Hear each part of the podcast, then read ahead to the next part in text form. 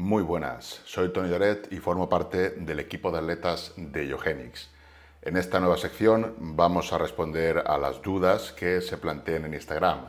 Jimmy Atienza y yo vamos a responder a las preguntas que planteéis en el Instagram de Iogenics, las responderemos aquí en vídeo. Todas las semanas habrá un vídeo, por lo tanto recomiendo seguir a Iogenics en el Instagram y también aquí en YouTube para poder ver nuestras respuestas. Vamos a ir con la primera tanda de preguntas, que en este caso me toca responderlas a mí. Y nada, vamos a, vamos a por ellas. Hola Tony, para perder peso, ¿qué es mejor? ¿Sinefrina más flavonoides más cafeína o ALC más cafeína? ALC es acetil L-carnitina más cafeína. Lo más importante para perder peso va a ser que haya déficit calórico. Lo primero, que haya un déficit calórico. Luego, a partir de ahí, ya podríamos usar suplementación. Aquí entre las opciones que comentas, ALC, acetil-L-carnitina y cafeína no sería lo que usaría. La acetil-L-carnitina tiene bastantes beneficios, mejora la función cognitiva, reduce la fatiga neural durante el entrenamiento, pero la pérdida de grasa no es, eh, no es de lo más efectivo. Así que optaría por la sinefrina. Los flavonoides cítricos potencian el efecto de la sinefrina, pero sabemos que podemos usar desde 1 miligramo a 3 miligramos por kilo de peso, entonces lo que haría simplemente sería añadir un poco más de sinefrina. Por ejemplo, un protocolo básico de 80 miligramos de sinefrina sería tomar dos cápsulas por la mañana de la sinefrina de Iogenix y dos cápsulas por la tarde. Ahí tendríamos 80 miligramos. En lugar de añadir flavonoides cítricos, lo que haría sería añadir dos, tres o cuatro cápsulas más de sinefrina y aún estaríamos dentro de rangos totalmente normales sin que hubiera absolutamente ningún problema. Ya digo que hay evidencia que se puede usar hasta 3 miligramos por kilo de peso, lo cual es mucha sinefrina. Para potenciar el efecto de la sinefrina se puede usar cafeína. Los dos alcaloides actúan muy bien en sinergia, aparte que la cafeína por sí sola también ayuda en la pérdida de grasa. Entonces, un buen protocolo y bastante sencillo y, práctico, que no cargaría mucha dificultad ni efectos secundarios de ningún tipo, sería, por ejemplo, dos cápsulas o tres de sinefrina por la mañana y una cápsula de cafeína de 200 miligramos también de Iogenix. Y luego por la tarde, antes de entrenar, serían dos o tres cápsulas de sinefrina y una cápsula de cafeína. Si no tienes ningún problema con la cafeína, este sería un protocolo mm, bastante bueno. Podríamos aumentar la dosis de sinefrina, añadir otra, otra dosis de dos o tres cápsulas en otro momento del día, porque la vida media de la sinefrina es de 4 o 6 horas. Así que si quisiéramos más dosis, podríamos añadirla sin problema y aún estaríamos dentro de dosis seguras de sinefrina que no van a causar ningún problema. Si notas algo en cuanto a pulsaciones o en cuanto a ponerte más nervioso de lo habitual, ir más acelerado, esto va a ser por la cafeína. La sinefrina no tiene ninguna dosis ese efecto, la cafeína sí. Así que esto sería lo que yo haría, básicamente dos o tres cápsulas de sinefrina por la mañana y una de cafeína y luego por la tarde otras dos o tres y una de cafeína. Yo lo suelo pautar así a la gente que llevo, lo, hacemos así y funciona muy bien, va bien, siempre y cuando el entrenamiento esté, bien y la dieta, por supuesto, sea correcta y ya tengas ahí con la dieta un déficit. En caso de usar una sentadilla frontal, ¿habría alguna transferencia a la squat convencional o viceversa? Esta es muy buena pregunta. Eh, voy a tratar de respondértela a ver si lo puedo explicar sin enrollarme demasiado. Eh, sí habría transferencia. Sí habría transferencia, aunque la fuerza es específica. Quiero decir que si tú haces sentadilla frontal, vas a ganar fuerza sobre todo en sentadilla frontal. Y si haces la trasera, sobre todo en la trasera. ¿Qué sucede? Que tenemos adaptaciones de dos tipos, las específicas al gesto y las no específicas. Y en las no específicas tendríamos las ganancias de hipertrofia. Tú al hacer sentadilla frontal vas a tener adaptaciones de hipertrofia en fibras en las que en la sentadilla trasera no se activa tanto y esas pequeñas ganancias que vas a tener en esas fibras luego cuando hagas la trasera va a ser las que te van a permitir ese poquito de adaptaciones positivas, ese poquito de transferencia que va a haber.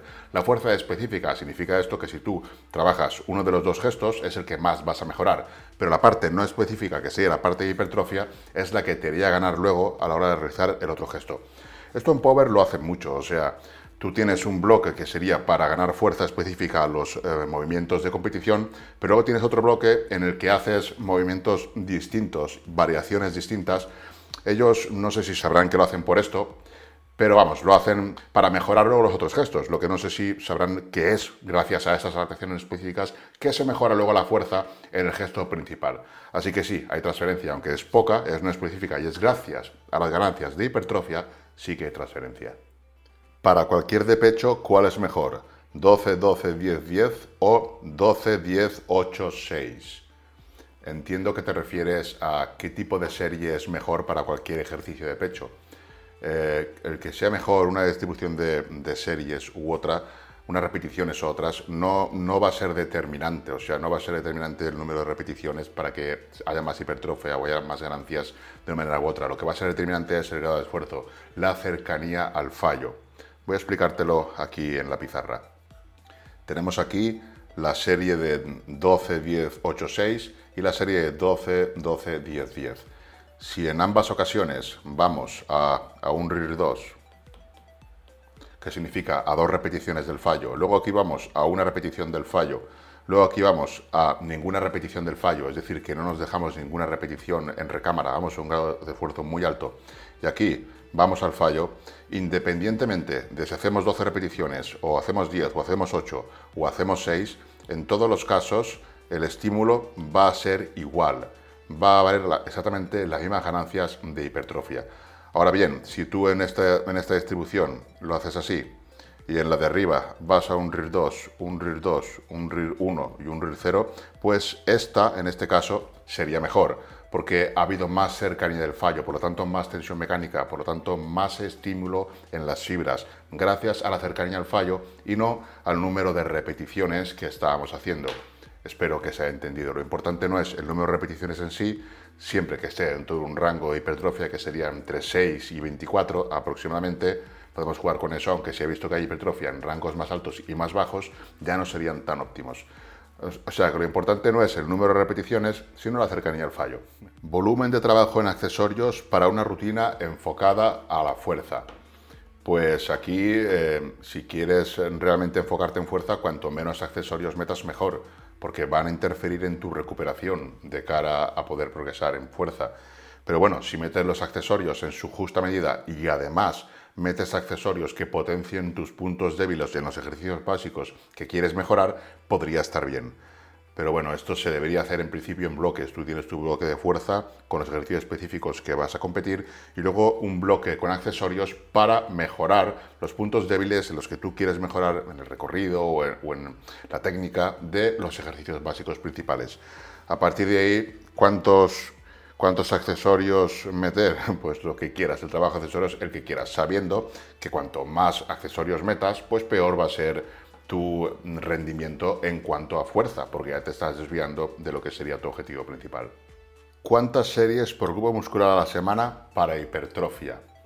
Pues no hay un número mágico. Precisamente lo que es el volumen de entrenamiento, la cantidad de trabajo que un atleta puede tolerar, es una de las variables más individuales que existen. De ahí que haya tantas diferencias entre atletas que algunos progresan muy bien con 12, otros necesitan más de 20 o 20 para progresar. Así que el rango, pues se podría decir que quizá entre 10 y 24. A partir de ahí puede ser un poco menos en algunos casos y un poco más en algunos otros. Va a depender de muchos factores tu nivel de recuperación va a, depender de muchísimos factores, incluidas la forma en la que entrenas, eh, incluida el tiempo que llevas entrenando. Si llevas mucho tiempo entrenando, tienes más capacidad de añadir volumen, pero sin embargo, si eres muy bueno con la técnica, también generas más estímulo y mucha más fatiga. Por lo tanto, también llega un punto que el volumen, la capacidad de añadir volumen se retrasa. Si eres novato, no necesitas muchas series, con muy pocas ya eres capaz de progresar. Lo suyo es estar en el rango óptimo, lo que pasa que eso es muy individual y vas a tener que calcularlo.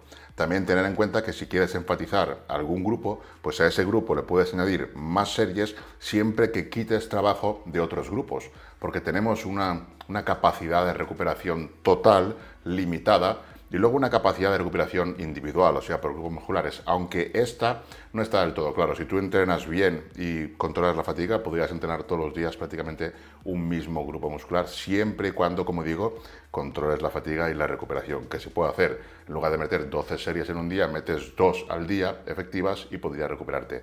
Es muy complejo, no hay una respuesta que te pueda dar. Si quieres algo genérico, entre 12 y 24, a partir de ahí, en ese rango, puedes moverte dentro de él. En definición, seguir misma rutina, bajarle volumen, bajar peso y subir repeticiones. En definición, tienes que seguir con la misma rutina. Lo que te hizo ganar masa muscular va a hacer que la mantengas. Aparte que tú cuando vienes de, vas a hacer una definición, vienes de un tiempo, digamos, en volumen, con una rutina, estás muy adaptado a ella, por lo tanto, eh, tu recuperación es bastante buena. Lo único que necesitas en caso de que tu recuperación merme debido al déficit calórico sería bajar un poco el volumen de trabajo, no la intensidad, a no ser que acostumbres a ir al fallo en todas las series, no es necesario, pues entonces sí, dejar de ir al fallo en algunas series precisamente para fomentar la recuperación. Lo que va a hacer que mantengas la masa muscular es que puedas recuperarte de los entrenos. Y como digo, la, rutina que te hizo crecer va a hacer que mantengas el músculo. Cuando tú empiezas una definición y de repente cambias la rutina, cambias el número de repeticiones, cambias los ejercicios, estropeas todo. Estropeas todo porque lo que haces es empezar de nuevo con algo diferente y vas a tener que adaptarte a ese nuevo entrenamiento.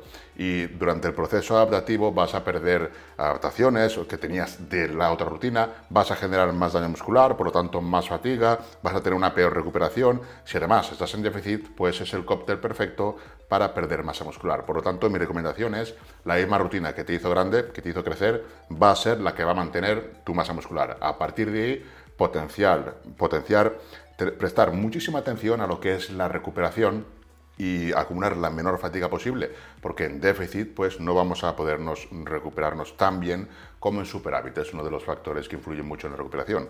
A partir de simplemente eso, un poco menos de volumen conforme se acerque o se acentúe el déficit y seguir con la misma rutina. Notar menos fatiga a mismo volumen e intensidad significa progreso o hay que seguir subiendo, imagino que será.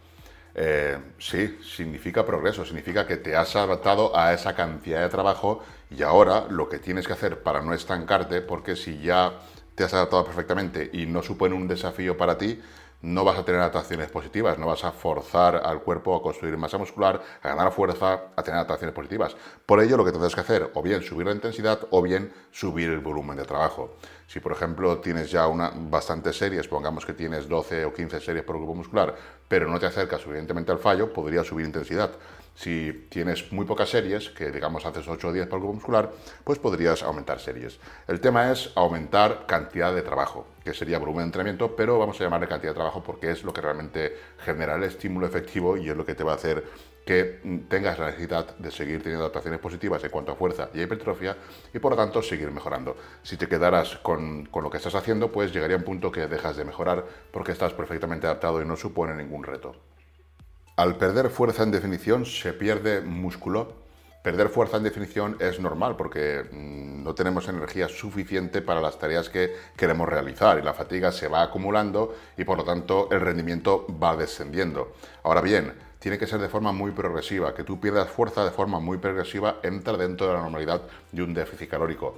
Pero sin embargo, si tú pierdes fuerza de repente, de forma muy acusada, ahí sí que probablemente te estés empezando a llevar músculo o puedas empezar a llevarte músculo. Ahí seguramente estás en un déficit demasiado agresivo que no te va a permitir mantener esas adaptaciones de fuerza y de hipertrofia. Te digo que perder fuerza es normal porque en déficit calórico no puedes rendir igual que en superávit o en norma calórica, pero eh, perder fuerza de forma muy rápida y muy pronunciada sí que sería una mala señal y posiblemente ahí, en ese caso, sí que podrías empezar a perder masa muscular. Habría que revisar la dieta y tratar de que no haya un, descenso muy rápido en el rendimiento. Para una persona que lleva un año entrenando, ¿qué recomiendas para seguir mejorando? ¿Frecuencia 1 o 2? En principio, la frecuencia que más te guste. Si tú, a ti te gusta entrenar con frecuencia 2, pues sigue con frecuencia 2. Si te gusta con frecuencia 1 y disfrutas, pues sigue con frecuencia 1. En principio, recomendaría la que más te guste. Para alguien que lleva un año, frecuencia 2 podría ir perfectamente bien y frecuencia 1 también. Para mí lo ideal es frecuencia 1,5. Una rutina en frecuencia 1,5 para mí sería lo ideal. Sería una rutina que repites la mitad de los grupos a la semana y luego la siguiente semana se repite en la otra mitad. Frecuencia 1,5 o bien frecuencia 1, salvo frecuencia 2 en un, en un par de grupos que tú quieras mejorar. Eso sería lo que más me gusta a mí. Casi todas mis rutinas van enfocadas en esa línea. A partir de ahí, como digo, tanto en frecuencia 1 como frecuencia 2 puedes progresar. Si eres muy principiante, una frecuencia 2 puede ser ideal porque así repites más los ejercicios, mejoras más la técnica, pero a partir de un año pues ya lo que quieras, no me complicaría ir, simplemente lo que más me gustara, la frecuencia que más me gustara sería la que haría. En avanzados, por ejemplo, una frecuencia 2 quizá no sería óptimo porque ellos sí son capaces de imprimir muchísima intensidad y dos sesiones por grupo a la semana es complicado que se, que se pueda recuperar un avanzado, alguien que es capaz de imprimir muchísima intensidad. Pero en tu caso es que puedes hacer lo que quieras, así que lo que más te guste, haz y disfruta entrenando y ya me seguir mejorando. Para hipertrofia, ejercicios multiarticulares o básicos al principio de la rutina. Sí, sería lo ideal, los ejercicios multiarticulares o básicos al principio de la rutina, ya sea con pesos libres o con máquinas. Ambos van a ser exactamente igual de efectivos. Así que selecciona los que mejor te gusten a ti, los que mejor te vayan, los que más te gusten y los que se te den bien y puedas progresar en cargas. Selecciona los que tengan un, amplio margen para seguir progresando en cargas. Puedes usar, por ejemplo, una sentadilla libre o una sentadilla hack o una prensa. Los tres ejercicios, cualquiera de los tres, vas a progresar en cargas todo lo que quieras y más. Serían los ejercicios a realizar como primeros de la rutina y básicamente es porque no hay fatiga a nivel neural, hay un mejor control motor, vamos a poder reclutar unidades motoras de alto umbral más fácilmente, vamos a reclutar muchas más fibras. Luego ya con más fatiga nos dedicamos a entrenar músculos más pequeños con ejercicios mucho más sencillos a nivel técnico y consiguiendo un buen estímulo pero más localizado. Los básicos o multiarticulares pesados al principio sería lo, lo más recomendable en la mayoría de los casos y salvo alguna que otra excepción que podría haber. Pues hasta aquí las respuestas de hoy. No olvides suscribirte al canal de Yogenis de YouTube, que vamos a seguir subiendo vídeos de este tipo y de entrenamientos con todos los compañeros, vamos a seguir subiendo cosas siempre. Y también seguir a Yogenis en Instagram para formular las preguntas que responderemos en próximos vídeos. Un saludo y hasta la próxima.